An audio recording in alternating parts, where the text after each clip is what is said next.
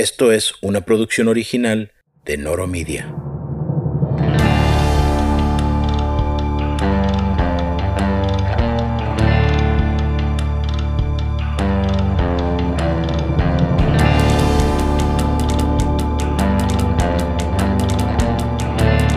¿Qué? Bienvenido al Wild Wild Noro. Aquí vas a escuchar las historias de los aventureros del noroeste de México que se montan con riesgo al mundo de la innovación y tecnología. Porque a pesar de lo que piensen muchos, no todo en el noro es carne asada. Mi nombre es Fernando Franco y quizás me recuerdes por mi One Hit Wonder podcast, El Valle de los Tercos. Soy un internacionalista sonorense viviendo en California desde hace más de 10 años, pero nunca perdí mi acento haz de cuenta que me acabo de bajar del caballo. Ahora, si tú compadre y comadre no sabes qué es el noro, déjame darte un puchoncito en Bring You Up to Speed. El noro es el mero noroeste de México, esa región de la cual casi nunca escuchas nada en los medios mexicanos, y que incluye los estados de Sonora, Sinaloa, Chihuahua y las Baja Californias. Esta tierra es el viejo y salvaje oeste, Nadie llegó aquí y dijo, qué chingón está el desierto. Era inhóspito. La naturaleza no nos regaló nada y eso forjó nuestro carácter, el carácter noro. Y este es su pinche podcast.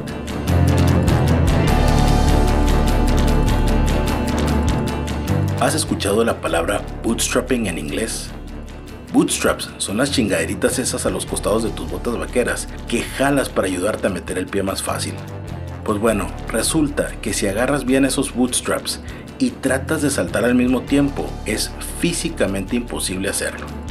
Pruébalo si no me crees, yo ya me he ido buenos chingazos. El tema es que de ahí viene la palabra bootstrapping, que en inglés se utiliza para describir una tarea o misión imposible de lograr. En pocas palabras, bootstrapping es el reto de lograr algo cuando tienes poco o nada para hacerlo. Ese es el enfoque de nuestra conversación de hoy con el venezolano Ricardo Valles, founder y CEO de SafeFruit. Ricardo llegó a la ciudad de Chihuahua a los 17 años de edad para un intercambio cultural que tenía fecha de expiración y un boleto de regreso a Venezuela. Pero la calidez de los chihuahuenses y la crisis económica en su país fueron el mix que incentivaron a Ricardo para quedarse y echarle pichón en México. Ricardo nos comparte cómo hacer bootstrapping en el Noro, comenzando con una difícil decisión que lo alejaría de su familia y Venezuela.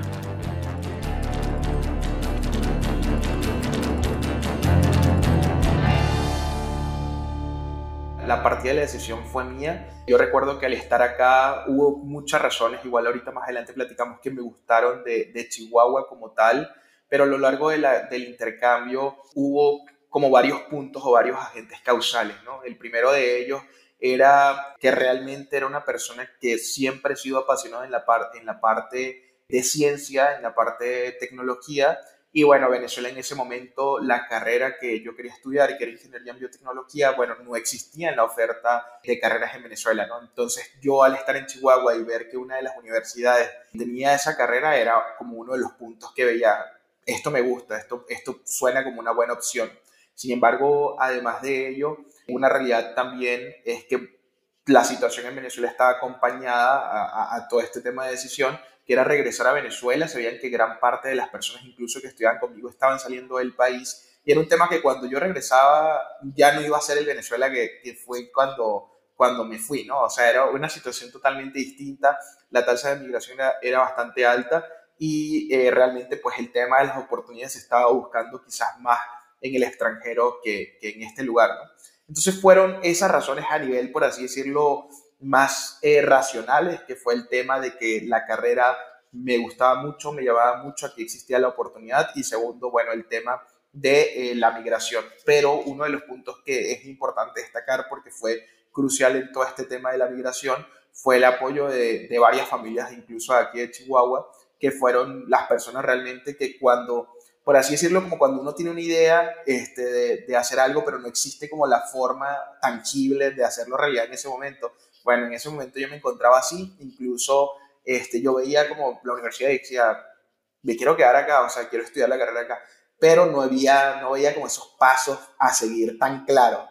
Y bueno, fue allí cuando se sumaron varias familias que justamente lo que hicieron fue trazar hasta cierto punto ese mapa o, clarificar cuáles podrían ser los siguientes pasos para llevar a cabo ese proceso de migración.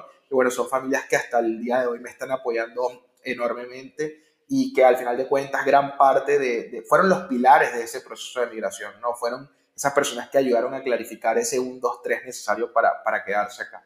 ¿Y me podrías compartir qué era lo que estaba pasando en Venezuela en ese momento? O sea, qué era lo que se estaba viviendo que hacía que no pudiera regresar. La realidad es que de entrada el tema de las, el tema de las oportunidades, ¿no? O sea, era un tema de todo el tema de crecimiento profesional, aunque en ese momento gran parte de la familia aún estaba en Venezuela, la realidad es que cada vez eran menos las oportunidades que existían para crecer desde el punto de vista profesional, acompañado de unos parámetros económicos bastante complicados que hacían que estas oportunidades cada vez fueran menos. Y además de ello, se empezó a ver que gran parte de las personas, incluso te digo que estudiaban conmigo, eh, ya se estaban empezando a ver esa idea de emigrar, que había iniciado tiempo antes, pero a esa edad como de 17, 18 años empezó a hacerse más clara en ese momento, porque la situación cada vez era más, más complicada en términos económicos, más que sociales era en términos económicos y las oportunidades cada vez eran distintas. Por ejemplo, yo en ese momento la carrera que quería estudiar era en otro lugar y vivir en otra parte de Venezuela era bastante, bastante prohibitivo, por así decirlo. Llegas a Chihuahua a los 17 años de edad. Obviamente nunca habías visitado México. ¿Te imaginabas Chihuahua así? ¿Investigaste antes de llegar? ¿Cuál fue tu reacción cuando te dijeron Chihuahua es el lugar donde te vas a ir? Mira, Fernando, la realidad es que, siéndote bien honesto, yo estando en Venezuela, nunca había escuchado el estado, o sea, Chihuahua como tal no, no, nunca lo había escuchado. Sí eh, se escuchaba mucho, por ejemplo, la Ciudad de México, Monterrey, Guadalajara, ciertas ciudades que, que bueno, realmente, como tú comentas, ¿no? Son ciudades este, quizás con más alto grado de urbanización, con una mayor densidad poblacional, etcétera. Entonces son como las ciudades que generalmente se escuchan. Cuando me dicen Chihuahua, realmente pues no, no, no sabía cómo, cómo iba a ser. Yo nunca había ido a México, pero la realidad es que también había una amiga que había estado en Chihuahua anteriormente y fue la persona que desde ese momento incluso, eh, y fue algo que me acabo de acordar, oye, tú estuviste en Chihuahua, platícame. Y todo fue de que no, las personas, de que las personas fueron amables, me ayudaron mucho. Y bueno, también ese fue un punto muy a favor, ¿no? Que hasta a nivel familiar, no solamente conmigo, sino que mis papás que hasta cierto punto existe siempre esa preocupación, ¿no? Que a dónde van, etcétera. Ese, ese tipo de comentarios como que afianza mucho ese proceso de, ok, se va a ir, viene alguien de allá y viene platicando muy bien de las características de las personas que son personas muy hospitalarias, que son personas muy amables, que buscan cómo apoyar, etcétera. Entonces eso fue un punto bastante a favor. Y siéndote también, me, me, gusta este tipo de entrevistas porque me acuerdo de muchas cosas que en el momento ya uno no trae fresco.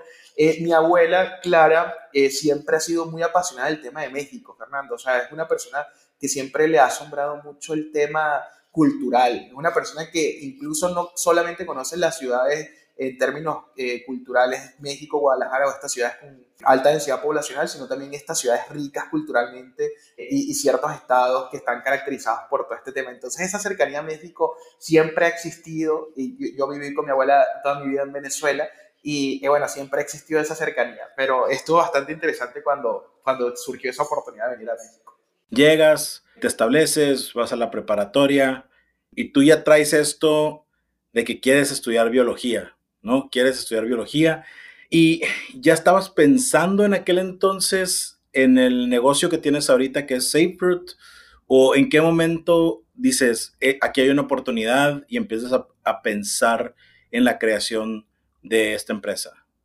La realidad es la siguiente, o sea, cuando, cuando apenas llego a Chihuahua, eh, lo que sucede es justamente eso, ¿no? Como bien comentabas, soy una persona que siempre me ha gustado principalmente dos como clasificaciones de ciencias fácticas, que es biología y química. Biotecnología hasta cierto punto sonaba como esa integración perfecta y yo siempre he visto la biotecnología como esa herramienta que el universo utiliza para originar cualquier mejoría biológica. Entonces siempre he estado muy apasionado con este tema de la biotecnología, es bastante interesante y, y te platico que, bueno, existen ciertas cosas que nos hace pensar que muchos biotecnólogos están escribiendo genomas con la fluidez que escribía Shakespeare letras, ¿no? Entonces ese tipo de cosas está bastante interesante, es como un software de la vida y es algo que a mí me apasiona muchísimo. Pero en ese momento, y, y, y, porque es la combinación, yo creo, Fruit de, de esas dos vertientes, ¿no? Esa pasión por la parte de biotecnología, que es algo que siempre eh, me ha caracterizado, pero la otra punto es el tema de la garantía alimentaria. Eh, yo saliendo de un país como Venezuela, una de las cosas que me preguntaba siempre que era lo necesario para alimentar a más personas. Era una pregunta que siempre estaba rondando en la cabeza. O sea, yo iba a Venezuela y la última vez que fui, incluso antes de quedarme durante mucho tiempo, porque estuve mucho tiempo en Chihuahua sin ir a Venezuela y sin ver a mis papás, esa última vez vi este tema de la garantía alimentaria como realmente algo bastante, bastante complejo, ¿no? Y me preguntaba, oye, pues, ¿qué es lo que necesitamos realmente para alimentar a más personas? Y por mucho tiempo, eh, Fernando se pensaba, o, más bien yo pensé, que la respuesta estaba en producir más alimentos. Entonces, recuerdo mucho y hablando un poco en eso, siempre en ese momento en la, eh, lo que tenía en mi mente era cómo estaba creciendo la población y cómo estaba creciendo el tema de producción de alimentos. Entonces yo decía, bueno, la respuesta es producir más alimentos. Pero luego al ver las tasas de desperdicios de ciertos grupos de alimentos, me di cuenta que la respuesta no estaba en producir más alimentos, la respuesta está en cuidar los alimentos que ya producíamos, en hacer que ese alimento dure más y que el alimento eh, realmente cumpla ese objetivo por el cual fue creado, ¿no? que básicamente es ese, ese tema de consumo. Incluso ya descubriendo este tema del problema, Fernando, pues básicamente la idea fue, la agroindustria es una industria de las menos sustentables que existen. O sea, se invierte agua, se invierte uso de suelo, se invierte capital líquido, se invierte fertilizante, se invierte mano de obra, etcétera, y pese a ello, hay cifras como que casi el 50% de los frutos y vegetales producidos a nivel mundial se desperdician. Eso fue algo que, bueno, me rompió la cabeza, ¿no? Entonces eran como esas dos espinitas que tenía el tema de biotecnología, que es un tema de escribir genomas, es algo bastante, bastante interesante y el otro tema es el tema de la garantía alimentaria. Entonces yo creo que fue justamente la unión de ambas. En ese momento aún no sabía hacia dónde iba, pero eran puntos que me caracterizaban como tal. El desarrollo de productos de base biotecnológica son caros, ¿no? O sea, ¿cómo le hiciste entonces si tenías, ¿qué? 18, 19 años, ¿de dónde sacas el dinero para poder empezar a crear esta tecnología, este producto? Sí, fíjate que ahí se pone bien interesante la plática, Fernando, porque bueno, es un tema, como tú dices, bien difícil. El tema de, de los recursos para la investigación que ni siquiera es solamente que es cara, sino que es cara y no sabemos realmente si se va a conseguir lo que se quiere, ¿no? Entonces, el grado de incertidumbre es bastante alto y es un tema que, pues desde el punto de vista del venture capital, es un tema bastante complejo, ¿no? Pero allí lo que se hizo fue una estrategia de ir avanzando cada paso y mientras iba avanzando, Fernando, ir validando con la finalidad de conseguir ciertos hitos, ¿no? Entonces, en ese momento eh, empieza a, desarrollarse estos, estos cimientos de SafeRoot, pero la realidad es que es hasta el año 2018 cuando se baja la primera parte del capital y es cuando empieza a desarrollarse o ya empieza a ser SafeRoot una empresa formalmente constituida y empieza a operar. De hecho, las primeras ventas fueron hasta el año 2019, finales del 2018, pero ya se contabilizaron en el año 2019. Y, pero en este tema inicial, antes de este primer eh, capital presemilla, básicamente lo que hicimos fue eh, apoyarnos mucho en los recursos eh, de, de catedráticos y doctores del área, pero también en el tema de las universidades. Además de ello, el tema de amigos y familiares, bueno, lo que existía, tratar de apoyarnos con el objeto de ir haciendo pruebas a muy pequeña escala Fernando, que nos permitieran saber si realmente lo que estábamos haciendo tenía un sentido. ¿no? Entonces, es justamente que en el tema de, de, las startups, yo creo que uno de los grandes objetivos que tiene, que tiene el, el, founding team es minimizar los riesgos. ¿no? Entonces, lo que hacíamos era que a nivel conceptual se minimizaban esos riesgos para que a nivel de laboratorio se pudieran disminuir la cantidad de pruebas y la cantidad de recursos necesarios. Entonces, en esa primera etapa se hacía un corte y luego a pasar en un ambiente real, básicamente se hacía lo mismo. Pero te cuento una anécdota. Esos primeros productos que teníamos con SafeFruit, que fue por universidades, alianzas con profesores, eh, hay mucha ayuda de catedráticos, realmente tenía un, un funcionamiento un 30% más de vida útil, que actualmente no se compara a los productos que actualmente tiene SafeFruit en su portafolio. ¿no? O sea, era un producto muy distinto, pero corroboraba esa hipótesis que ese grupo de componentes que nosotros estábamos haciendo podría incrementar esa vida útil. ¿no? Entonces, por allí iba fue mucho optimizar recursos, utilizar lo que tenemos a la mano. Yo creo que eso también es parte de, como emprendedores, eh, hacer lo que puedes en donde estás con lo que tienes. Entonces fue lo que utilizamos eh, para poder salir adelante en ese momento. Y ya, bueno, teniendo un producto que no tiene el mismo grado de funcionalidad o eficiencia que tenemos actualmente, ahora sí dijimos, ok, ya tenemos esta hipótesis comprobada, vamos al mercado a buscar ese capital que nos permita hacer un producto mucho más funcional, que nos permita probar los, productos en un ambiente real y empezar con todos los trámites necesarios para probarlos en el mercado. Entonces fue bastante escalonado cada uno de estos pasos y tratando de minimizar los riesgos del siguiente hito a cumplir.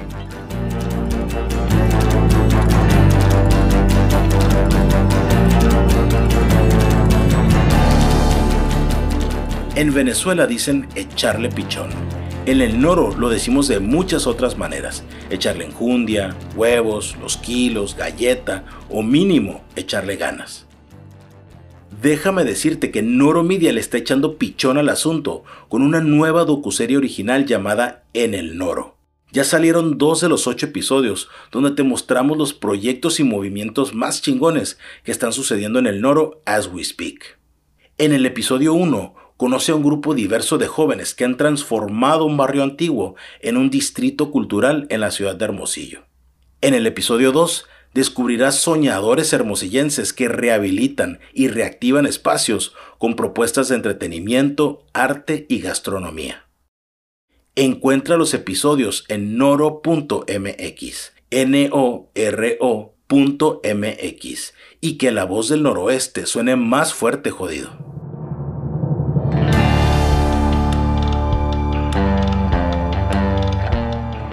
Continuamos con Ricardo Valles, fundador y CEO de SafeFruit. Ricardo pudo hacer bootstrapping para la creación y el lanzamiento de SafeFruit al inicio de su emprendimiento. Luego aumentó la vida de los frutos 30% y actualmente han alcanzado hasta el 130%. Los números hablan solitos. Pero ¿cómo penetras un mercado tan burocrático y tradicional como el agrícola?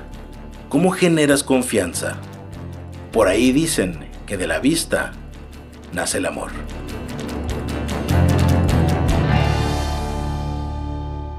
La agricultura, la agroindustria en general, es una industria que su nivel de comportamiento se ha mantenido durante algunos años atrás y la realidad es que las primeras ventas yo creo que son justamente las más difíciles. ¿Por qué? Porque justamente un mercado que se maneja también mucho de boca en boca, es un mercado que, que al igual que yo también soy muy así, que confío mucho en lo que veo en lugar de lo que, se platica. Este, y, bueno, justamente teniendo esto en consideración, esta característica, diseñamos ese modelo de marketing y ese modelo de ventas asociado a este punto. O sea, sabemos que es un punto que es mucho más eh, característico de la industria, bueno, hay que hacerlo así.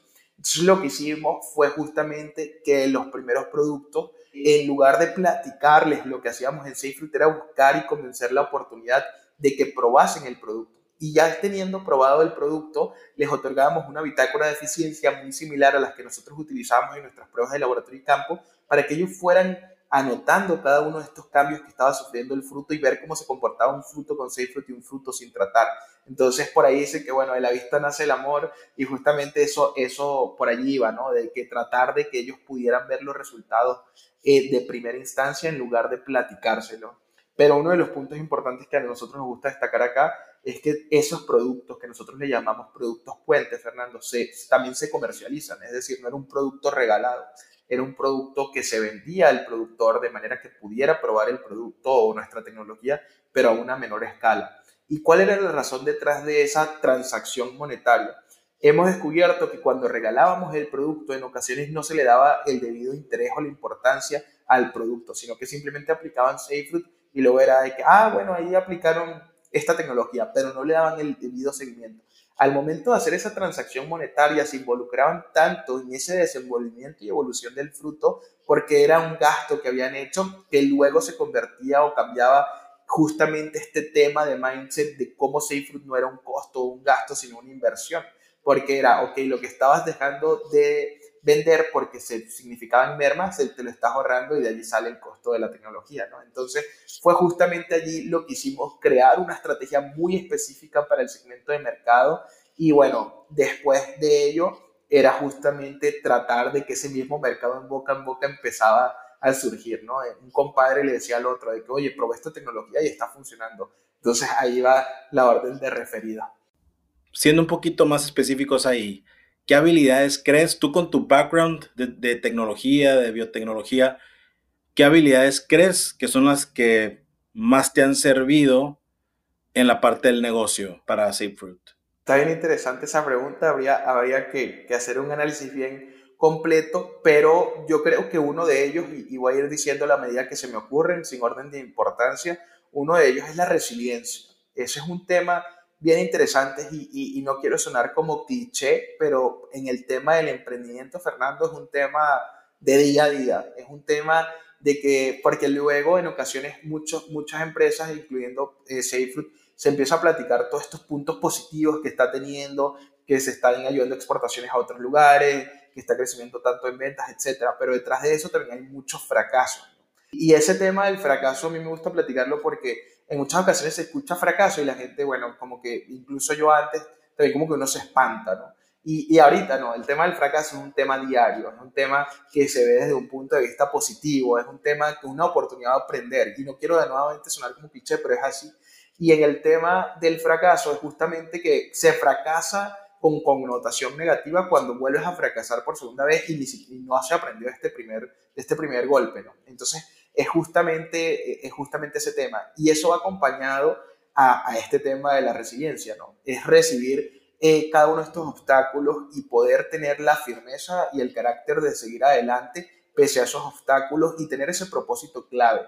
Yo creo que es uno de los puntos iniciales en la resiliencia y la tolerancia al fracaso, dejar de ver ese fracaso como un punto negativo, empezar a aprender de él y ser resiliente dependiendo de todos los altercados que se nos vaya presentando. El segundo de ellos puede ser, eh, que es un tema que, bueno, yo realmente y toda, y toda la organización seguimos trabajando en ello, es el tema de delegar. Y yo creo que es un tema que se aprendió mucho en un inicio de SafeFood porque empiezan a crecer el tema de las operaciones y ahí se vuelve un tema bastante interesante porque en, primeras instancias el emprendedor es todólogo, ¿no? Es su abogado, contador, el ingeniero, etcétera. Pero justamente esta parte del scale-up que tiene que sufrir de forma natural una empresa es justamente empezar a delegar, crecer el equipo y tener la confianza necesaria para decir, ok, esta persona eh, está haciendo, puede hacer este tipo de actividades, este tipo de procesos y, es, una, es uno de los puntos importantes. He visto muchas ocasiones que muchos emprendedores, e incluso yo sigo trabajando en ello, para empezar a delegar más actividades con el objeto de centrarse en las tareas principales de crecimiento. Entonces yo creo que a nivel personal eh, fue un tema que he estado trabajando desde un inicio, porque en ocasiones como emprendedores somos todólogos, sobre todo cuando es técnico, y hay que empezar a dejar de, hacer, de ser así y empezar a delegar cada vez más funciones con el objeto de ir creciendo el equipo y, tener también la confianza de que van a tener el tiempo necesario para llevar a cabo esa tarea de la forma más idónea. ¿no? Y la tercera, eh, que, que, son habilidades muy blandas, ¿no? son, son habilidades muy blandas, el tema de la tolerancia al fracaso, el tema de delegar. Yo creo que, bueno, una tercera también que es, que es importante es el tema de la comunicación. Eh, y no solamente de forma externa, sino de forma interna, hasta con el equipo. Es necesario que todo el equipo exista un tema de comunicación constante, que exista esta apertura y esta transparencia de decir las cosas cuando van bien, cuando van mal y en conjunto salir adelante. Entonces yo creo que son tres puntos que igual, eh, muy probablemente también por mi perfil técnico, eh, fueron cosas que tuve que trabajar de una forma muy puntual. ¿no? El tema de la resiliencia está muy asociado a, un tema este, de situación familiar y personal que también se tradujo en este tema de la empresa, pero los otros dos temas, delegar y la comunicación, creo que también son puntos importantes para cualquier startup. ¿Qué tan acostumbrado estás a recibirnos? Ah, que te digan no a inversión, no te quiero comprar, este, no quiero trabajar en esto, etcétera. O sea, como que siento que, no sé por qué, me traigo así un sexto sentido de que recibes muchos nos.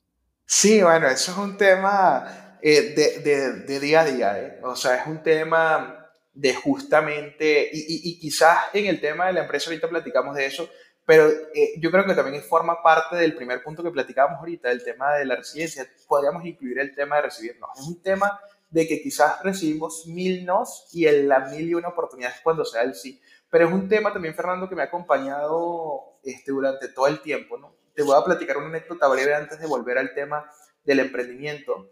Cuando yo eh, este año de intercambio y regreso a Venezuela, ya justamente para, ahora sí que empacar las cosas, y salir con un boleto de ida, pero no de regreso. Duré cuatro años justamente aquí en México eh, sin regresar. En ese momento se puso bien interesante. Duré tres semanas obteniendo vuelos y perdiendo esos vuelos. O sea que la aerolínea decía, no es posible, no es posible que aborde. El tema de las embajadas no es posible el día de hoy. Entonces era ayer primero el tema de no. Luego nos encontramos en el tema de las primeras pruebas del laboratorio de SafeFood y fueron, no recuerdo la cantidad de pruebas, pero fueron un conjunto de pruebas bastante fuertes y eran no como resultado, eran casos negativos, pero luego se convierten en un sí. Ahora volviendo en el tema de la venta como tal, y para eh, vender acciones o vender el producto también son miles de veces no, pero es buscar justamente ese pareto, ese 80-20, que ese sí va a ser el más significativo y va, va, va, a ser proporcional a esa cantidad de nos que tienes, ¿no? Entonces, justamente eso,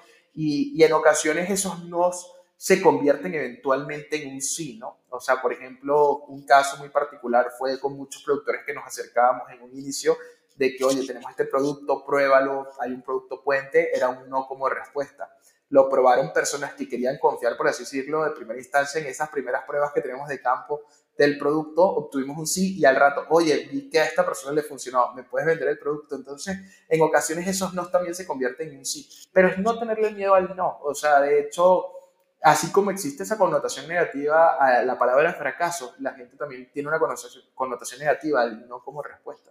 Y yo creo que, que está bien, es una forma diferente de aprender y, de buscar una alternativa para tratar de convertir eso en un sí. Y en el tema puntual de la fuerza de ventas de los productos, lo que hemos trabajado también, Fernando, es el manejo de objeciones. Porque ese no también, por ejemplo, en las ventas de SafeFree, que es un producto que ya tenemos mucho tiempo en el mercado, empezamos a ver cuáles son las objeciones más frecuentes y cómo ir trabajando cada una de esas objeciones para ver si eventualmente se pueden convertir en un sí. Entonces, justamente eso, no perderle el miedo al no. De hecho, como decimos todos, el no ya lo tenemos, el sí, eh, eh, hay, hay, que ir por ese sí en caso de que no se pueda seguir intentando. Yo siempre he dicho que los nos no son malos porque aprendes de, puedes aprender de ellos, pero lo mejor es tener nos rápido. Porque si no, andas dándole vueltas, la duda, te ocupa parte en el cerebro, no, no dejas de pensar en eso, me van a decir que sí, me van a decir que no. Yo siempre digo, el no rápido también cuenta. Totalmente, fíjate que, que, es uno de los puntos que me gusta destacar mucho y, por la cual a mí me gusta y me siento muy cómodo en el norte del país. Como que no sé si es mi percepción o, o si existe como las personas del norte del país tienden a, a, ser muy directos en la respuesta, ¿no? Entonces es algo que a mí me gusta mucho, Fernando, porque ahorra tiempo como tú bien comentas, o sea, un no, un sí, eso es ahorrar tiempo, ¿no? Entonces la comunicación es bastante directa y por eso se aprendió mucho también en un inicio, era un no por esto, ah, ok, entonces al rato volvíamos, mira, ya tengo esto resuelto, ah, eh, eh, ahora no, es un no por esta razón. Entonces empieza uno a aprender muy rápido de esos nos y tal cual, tienes toda la razón, yo coincido con eso de que los nos ahorran mucho tiempo cuando se dan de forma oportuna. Sí, definitivamente una de las ventajas de hacer negocios en el Noro es esa sinceridad, ¿no? Y tener, y si te van a decir que no, bueno, te dicen no rápido. Sí, sí, bueno, es algo, algo que, que se ha aprendido y por eso también nos sentimos muy, muy a gustos acá, ¿no? Hay, hay muchas razones por las cuales eh, estamos aquí y, y, la realidad es que eso también nos gusta mucho el tema de la eficiencia en la, en la comunicación. Además de que el equipo es bastante técnico y es como una especie de solamente obtiene la data, ¿no? Y, y, y luego va a procesos, se, se, trabaja y luego se vuelve a ir. Entonces ese tema de ahorro de tiempo es, es, es bien interesante. Ricardo, ¿algún libro, algún newsletter o podcast que nos pudieras recomendar que te agregue valor y que sientas que le podría también agregar valor a la audiencia?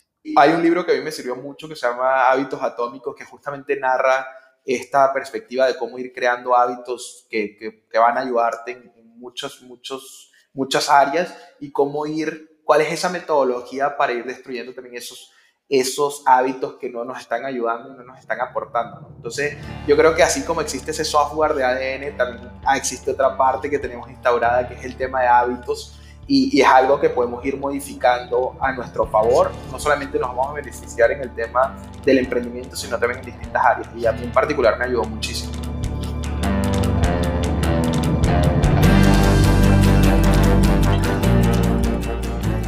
Muchas gracias a Ricardo Valles por haberse sumado al Wild Wild Noro, el podcast que cada dos semanas te cuenta las historias de los aventureros en el noroeste de México. Porque no todo en el Noro es carne asada. Si te gusta este podcast original, nos puedes hacer el paro de dos maneras. Escribe un review positivo en la plataforma donde nos estés escuchando. Ojalá sea en Apple o Spotify porque todos los demás nos valen queso. Y la otra manera de echarnos la mano es compartiendo este podcast por WhatsApp con tu círculo más cercano. Nos escuchamos de nuevo en dos semanas en el Wild Wild Noro. Este episodio fue producido por Mariana Huerta, edición de audio Mariano Graglia, diseño Mariana Valdés y música original de Alejandro Caro. Yo soy Fernando Franco y esto fue una producción original de Noro Media.